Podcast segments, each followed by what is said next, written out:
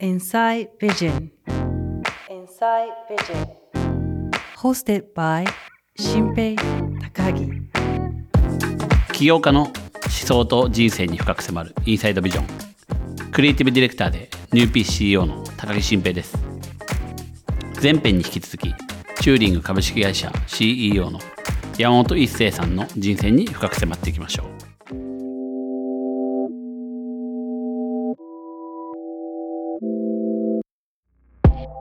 素敵な勘違いと自分用語があるんですけど、うんなんかね、人は素敵な勘違いをしないんですよ。えいやなんか、 なんか自分ならできるとか、なんかいけちゃうんじゃないのかみたいなこと思わないんですよ。なるほど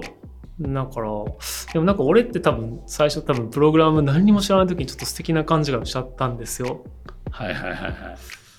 いなんか、で別に理屈的にはいけない理屈はないから、これは勘違いし毒だなと思ったんですよ。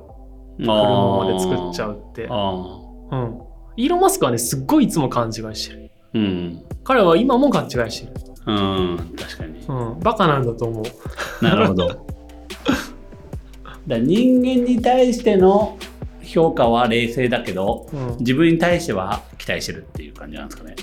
ーん、長く続けることの、なんかこの瞬間の才能きらめき、この瞬間の IQ に対する評価高すぎる。一方で、長く続けていくっていうことについて評価低すぎる。ああ、それの成長というか。そう。う。なんるほど。あとは、イーロン・マスクも大した人間じゃないから、俺と同じく。うん、倒せるはず。なるほど。少なくとも、俺が本当に最善の選択をし続けてたら、イーロン・マスクなんて絶対倒せる。えーこの現実的ゲームにおいて、すごい俺はこう、もうすでにミスばっかりしてるのね、この会社は。あ、チューリングの会社。いや、もちろん、そんな致命的なミスじゃなかったかもしれないけど、あの、神の視点で見たらもうひどいミスばかりなんだよね。うんてかできてない。うんうんけど、正しくやれば絶対倒せる。うーんそれぐらい向こうもミスプレイが多いし、全プレイヤーミスばっかり。えっ、と、企業を考えてて、はいあと、なんか英語の勉強とかもね、ちょっとしててね、イーロン・マスクってこんな感じなんだって言って、うんなんかマルチプラネタリーって言ってたんだよ。ちょっと何言ってるか分かんないけど、多惑星種族に住むなると、多惑うんマルチプラネタ、多惑星の種に、なんかこうヒューマニティがなると、なんか絶滅に対する抵抗性が高まりますみたいなな。だかるほらど人類はマルチプラネタリーになるべきですって言ってて分散しろとすま住みかをいや、ちょっと何言ってるか分かんない。か火星は多分人住めないしとか思って て。一旦はこれさ、まあライトくんぐらいビジョナリーじゃん。新世界の神になるって言ったの一緒じゃん。スペース X は知ってたけど、なんか言ってることちょっと何言ってるか分かんないなと思って。で、まあ、興味はあったんですよ。うんで、あと、えっ、と、日本の GDP ベースで考えてて、まあ、外貨稼げてるっていうか、まあ、海外とため張ってんのって、やっぱ自動車かと思って。なるほどあ車ってほら自動運転もあるしいいじゃんと思ってたんですようんうんやりたいなーと思ってたんですよねうんうんそしたらなんか、まあ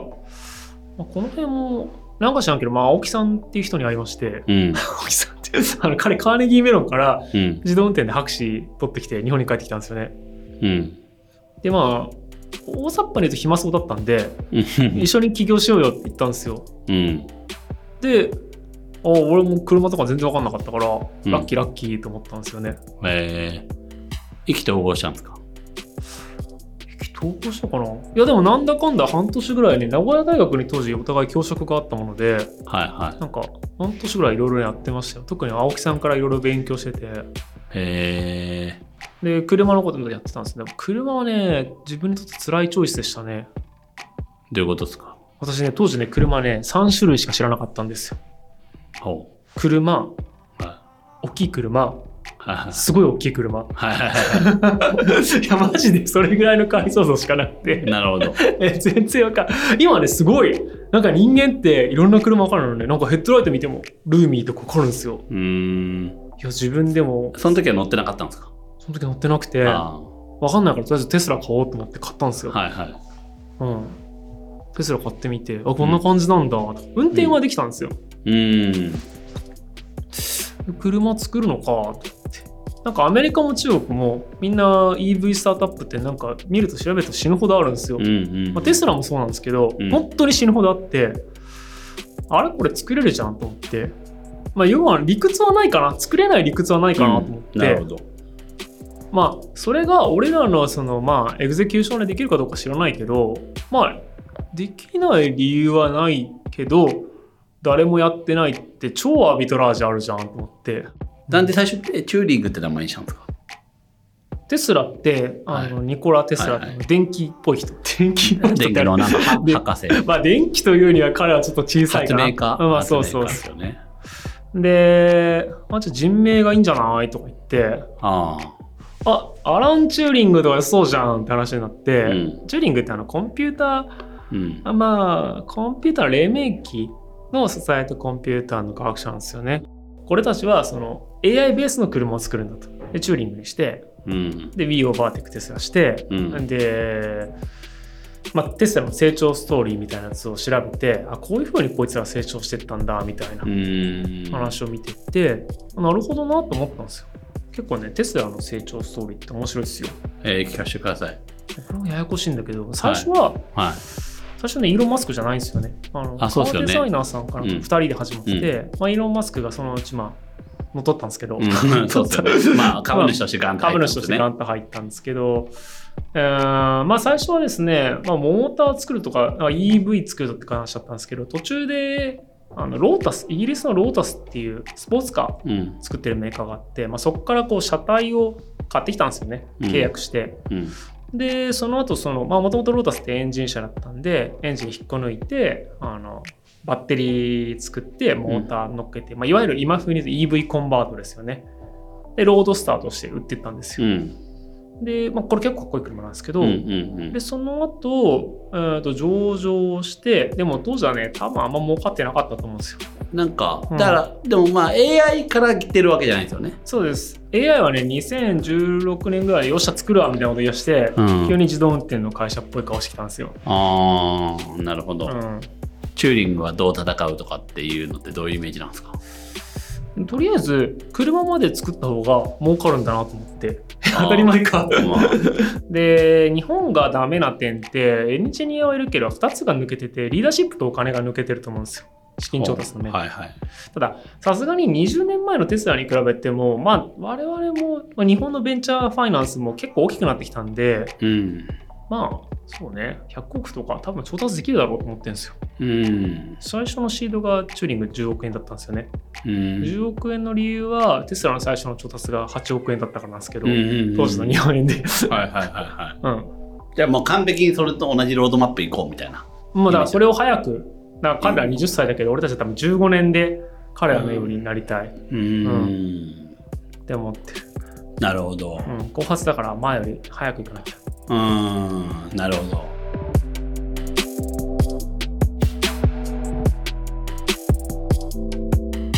利益インセンティブの作り方って本当にこうアメリカってうまいなと思っててはい。で俺はそういうの興味がある人が協力する仕組みっていうのに興味があるへ大きなことしたいからねえ。なるほど。うんさ最近なんか発見したことありますトヨタ生産方式っていうのは、はいまあ、車の中 TPS って言うんですけど車業界の中で非常に、非常にまあ強力な方法であって、うん。まあ、テスラ以前はもう全ての車会社が TPS を真似しようなんとかこう技術をまあノウハウを学べないかと思ってたぐらい素晴らしいものでした、うんだから TPS ねよくわからないんですよなんか本を読んでもよくわからないんですようんうん。いろいろあるんですよあの無駄をなくそうとか、はい。あと看板を作りましょうとか、うんなんか暗ンをつけましょうとかなんか個別のことがあるんですけどなんか私はどうもね TPS の真髄はなんか知らんけど現場の人が頑張るんだことによって達成されてると思ったんですよほう。ただなんでこんなに、まあ、言い方あれですけど日本人頑張るのか分かんねえなと思ったんですようんうん、まあもともとの気質もあるかもしれないけどまあそれにしても頑張るなと思ってたんですようん、でついに私ちょっとこの間あの真髄に気づきましてうん、このトヨタ生産方式は、えっと、ペケペケの理由によって人間は頑張りますと。ほうでペケペケの理由は、うん、えっと、日本人が最も嫌がる他人に迷惑をかけているという構造が見える化されたことによってみんな頑張る。なるほ ど。なんか、なんか、自分が止めやっちゃう と、あの、他の次の人に迷惑かかるそう、とか。そうい LINE をう止めるとですね、みんなこう、工場中に知れ渡るんですよ。はいはいもう嫌なんですよ、多分。なるほど。うんで、どっかがなんか改善してスピード上げちゃうと、自分たちも早くしなきゃいけないんですよ。だから自分たちも何とかしなきゃいけないんですよ。うんでこの可視化がすごかったんじゃないかと思ってる。ああ、5人組の巨大版みたいなことですね。それがいいかもかもしれない。うん。でもわかんない。 でもまあでもまあでもそういうことですよね。なんか一人の話じゃなくて全体つながってやってるっていうことにすることによって全員の意識引き上げるはみたいいな。まあ、全員がつながってたのは、えー、と自明だったんですけどそれがこう可視化されるっていう仕組みが実は TPS の本質だったんじゃないかっていうのがなるほ最ど。近の気づきだしこれが全員が協力する構図になったんじゃないかって思う可視化っていうのはどうされてるんですかなんかだから LINE を止めるってことができるんですよどなたでも。えーとああ、そういうことか。トヨタの人であそこで止まったって。あでも止まったって分かる んですよ。なんかこう、まあ、引かなきゃいけないんですよ。まあ、引かざるを得ないじゃないですか。はいちゃんとみんな言うこと聞く。あ、まあ、やばいなと思って止めるんですよ。なるほどでちゃんとそれに対するこう構造も作るんですよ、まあ、よくぞ止めたってよく言うんですけどでも止めるとやっぱり嫌なんですよ多分、うん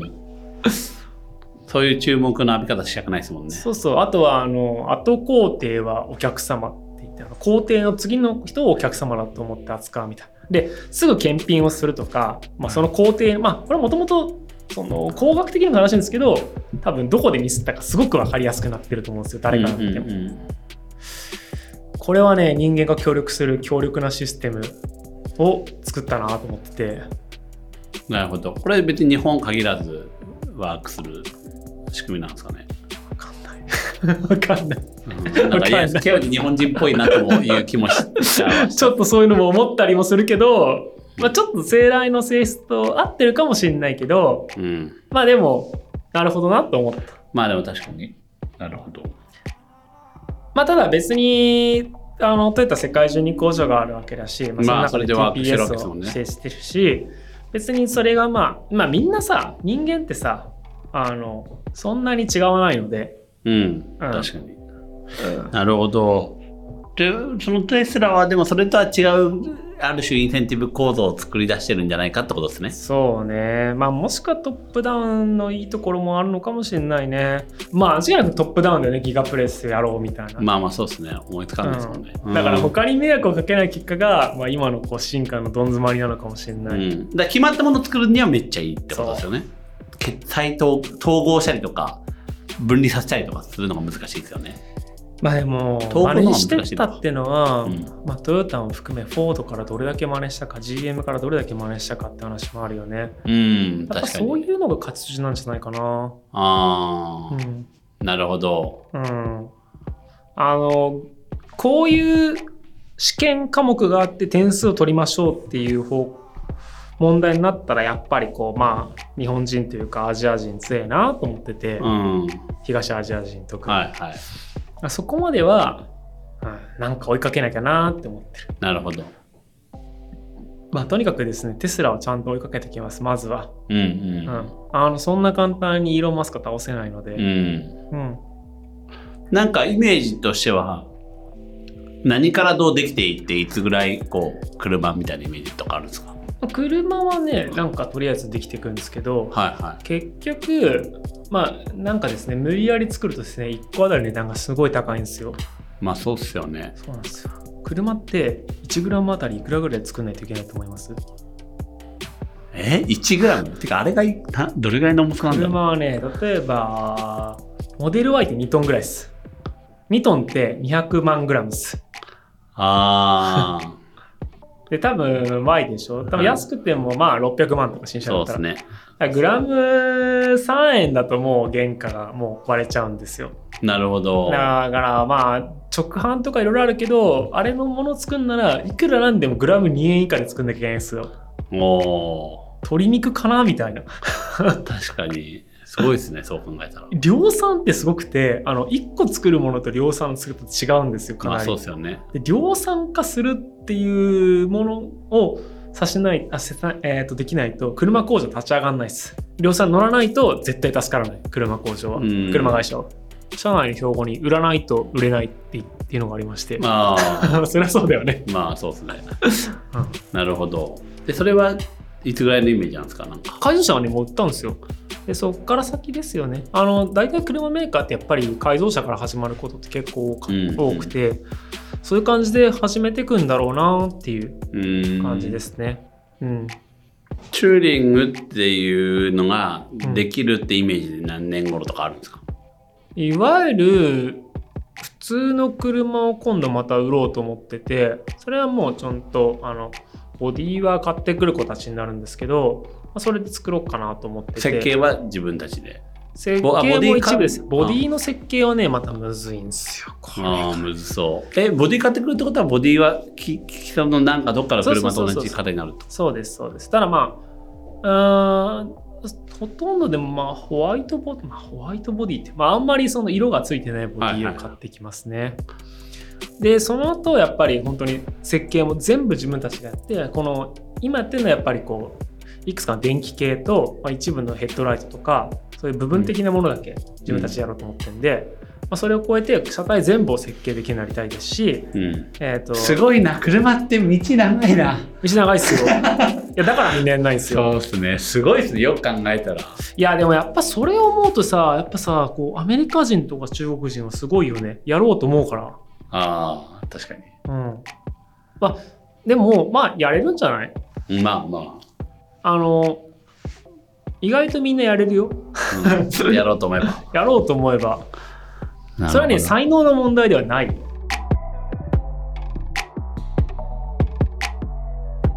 いやなんかね車っていう選択肢を選べてまあこの結末は分かりませんけどすごい自分のこと誇りに思ってて、かなり難しい選択だったんですよ多分当時の俺から車を本当にやろうってのははい。よく選べたなと思ってて、うん。うん、そこまではあ人生5個くらいなんか頑張りたいなと思ってて、はいは最初がまあポランザで次が B オーバーテクテスラでい。はい。多分次ね俺不老不死がいいなと思ってんだけど、はいはいちょ4番目決まってないんだけど最後はダイソン級ぐらいは頑張ろうかなと 思ってるだなるほど。からこれぐらいのジャンプアップだったらなんかなんとか届くかなと思ってダイソン級まで、うん、なるほど、なるほど。この世界はひどいんですよ新平さんほっとくと死ぬじゃんまあ、知りますね。俺も死ぬじゃんはい。死にたくないですか俺の妻が死ぬのはあんまり楽しくないまあ、確かに。自分よりも早く死なりたくないですね、確かに。最初はそうやっぱりさみんなが生きてた方がさいいわけじゃんうんで。この世界貧しいじゃんうん。いやあまりにも貧しいそう圧倒的圧倒的なこう富が溢れてほしいよね、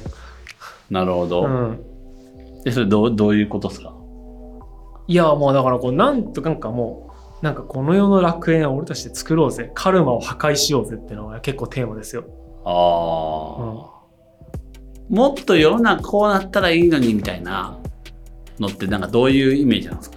てかさその文明はどうなんのそういうちっちゃい視点じゃなくて、はいはい。うん、だからなんかこう、宇宙にあってなんかこうなんですかねたまたまこういう物理定数で作られててなんか人間みたいなやつが出てくるじゃんこいつらってどうなんのかな多分うん。火星に人は住めないんだよ生身の体では、うん。まあ不老不死技術みたいなものがあったらいけるかもしれないし、まあ、AI と人は溶け合うかもしれないし、うん。うんまあ、そういうような新しいタイプの地生体が生まれて、はい大損機を作るでしょはい。で次は多分銀河系にいっぱい大損機を作るんでしょうん宇宙は実はこう熱的死を迎える前に暗くなる、うん。うん、ってなるんだろううん。多分うん。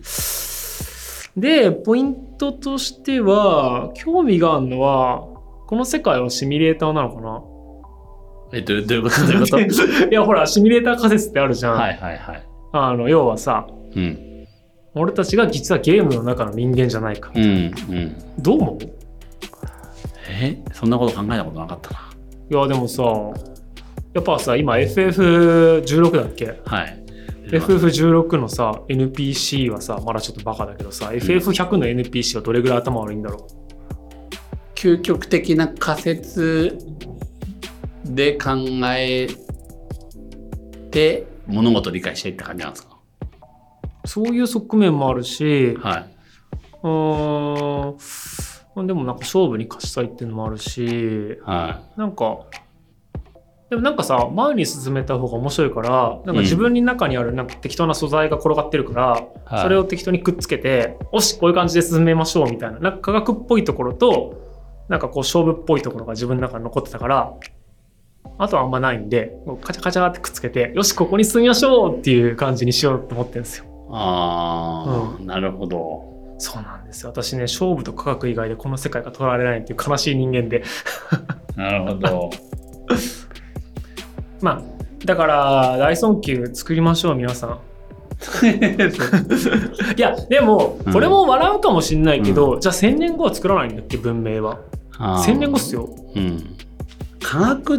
的し思考だから、時間軸がいい意味でバグってるの か。だから、そうか。だから、この、ほとんどの人は多分、今日、明日、ら、うん半年後、1年後みたいな、うん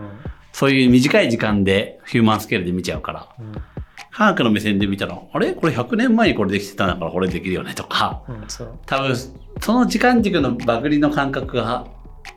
いやでも人間のバグって言ってやっぱ目の黒いうち理論があってはい自分の目が黒いうちはなんか大きなこと起きないっていうバグがあるんですよ。あーね。どの時代にの人間も多分目が黒いうちはって言ってたんですよ。はいはいはい。謎なんだよ。あーいや覚えてる将棋の棋士がね自分が現役の時は AI が生まれるのないでしょうって言ってる。お前の、A、お前が現役の時代のことと AI の発展何の関係があるのみたいな。確かに関係ないですね。ちょ、お前言っちゃった。まあでも、そうそう。結構有名な人が言ってたんですけど、へー。全くもって、その人間のタイムスケールとあー AI の発展って何の関係もないじあゃーん。理解できた。だから、うんいやようやく分かった。だから多分多くの人はこのまま日常というか、今の価値観だったり、うんスタイルだったりなんか、うん生活様式だったりとか、うんそういうものが続くだろうと思ってて、うんバイアスとして。うん。うん。でも科学の目線で見たらもうパラダイムししが変わるタイミングがめちゃくちゃあること分かってて、うん。っていう目線の違いと、うん。あのー多くの人はこのまま続くだろうって言ってるから、うんある意味未来の成長への期待が低い。どちらか継続していく、いず維持していくぐらいの考え方でいるから、どう上がりがあるかっていうところに対して、冷静に見れてないっていうのもあるのかもしれない。ある意味現実からこうパンって離れたどっかの時間軸にある問いみたいなものって、普段どう、それと自分で対話してる感じなんですかうん考えてるよ。なんで、めっちゃ興味あえる。ーでうん誰かと喋ったりしてんのかなとか。あんまりこの話題について友達がいないから。 でしょうね。でしょうね。僕も久しぶりに、ああ、これ積み上げるの難しい会会話だなみたいな。まあでも、まあ、でもまあでも妄想ってそういうことだよな、でもうん本当は。なるほど。いやーでもなんか、なんかイーロン・マスクもそういう感じの考え方してんのかもなって今日なんか思いました。いや、彼こういう感じだよ。本当うに。ん、多分そういう感じなんだ。だから、うんそんなの、なんか何の話してんのみたいな感じ聞こえるけど、人間の歴史というか、科学の歴史みたいなので見たら、え、次これ来るでしょみたいな、 点を一で言ってるだけなんだけど。いやあのだって、実はこう、自分のこと、実は自己紹介しますと、うん、今から、 はい。将棋の AI を使ってですねこれはですね名人を倒したんですようん。これがどういうことだったっていうとですね、まあ、将棋の世界において将棋が強いことはですね神と同義なんですよはいはいはい。やっぱね神を殺したんですよあ価値体系をなんか壊したんですよね別にそれが悪かったか良かったかじゃなくてなんかこれは可能なんだと思ってすごいなみたいな将棋の世界においても人は所詮平凡であったとーうん。そう一回神を何かしらの形で倒せたっていう感覚あると、そうやっぱね男の子は基本的にですね私の偏見で一回は神殺しを選ぶんですよやりたいと思わないまあ確かにやりたくなってきた。でしょ、うん。倒そうそのカルマああ、確かに。うん、結構面白いぞこの世界は結構みんな楽しいんだから、ね、結構エンジョイして生きていこうぜ、うんなるほどね。うんまあちっちゃい世界だけどね将棋の世界なんて 将棋の中でこういう技術のことをやったってことが大事なんじゃなくてその世界の神を倒したっていう経験がすげえなんか覚醒させちゃったのかもしれないですね。そうかもうん、そういうことなのかやっぱね勘違いできるようになったも。でも、だから、その自分ができる限界の勘違いが We Over Tech Tesla。今、今見えるあれっていや、もう、多分限界こ れ。面で白いもな。で、も起業した Day1 から夢を大きくするのはすごく難しいのは知ってたかうんうん。ら、うん、当時俺ができた限界はこれだったなるほど。多分未来まかあらね見たらちっちゃいこと言ってると思う、まあでもまあ起業家というかあれで言うと今世界一ですからね、確で実にもさやっぱダイソン給料はさちっちゃいわけじゃんまあそうですねそうなんだよあ不老不死もやりたいよねやっぱりその、うんでそこまで最初にそそこ行かないのは、はいそこはまだ描けないなって感覚があるってことなんですかそうまだ文明のレベルが足りない、うあん、あなるほ悔どしいけどいやーなんかインサイドビジョンでこれまでたくさんの起業家のお話聞いてきましたけどなんか一番理解できなかったですね。まあ理解できないというか科学サイエンティフィックなその科学的なものの見方極めた人ってこういう見方するんだなってそれがある意味でこの人間の普段の生活の目線から見ると時間軸がぶっ飛んでたりとか常識をこうひっくり返すような感じがあってなんかやばい何考えてるか分かんないみたいななんかそういう感じなんのかなって話しながら思いましたただきっとなんか一星さんの思考っていうのはなんかイーロン・マスクと近い思考構造なんだろうなとなんかそういう目線で考えないとなんかイノベーションって起こせないよなっていうことをなんかふと思いましたスケールって言ったらあれだけど目線がすごい現実にとらわれてるんだなっていうことを話しながら思いましたしいい意味でぶん投げられた感じがしてまあこれかあのチューリングのチャレンジはこれからなんだと思うんですけど2030年に本当にこれを量産できたら彼はものすごい今のイーロン・マスクのような、まあ、スターになってるんだろうなとなんかこれからどういう7年ありますけれどもどういうふうに進化していくかっていうのはめちゃめちゃ楽しみちょっと僕もそういうスケールでものを見れるようにちょっと考え方をちょっと伊勢さんの考え方を踏襲して物事を見てみたいなというふうに思ってました。番組の感想はぜひ Twitter でカタカナ「ハッシュタグインサイドビジョン」でつぶやいてみてくださいホストは高木新平でしたそれではまた次回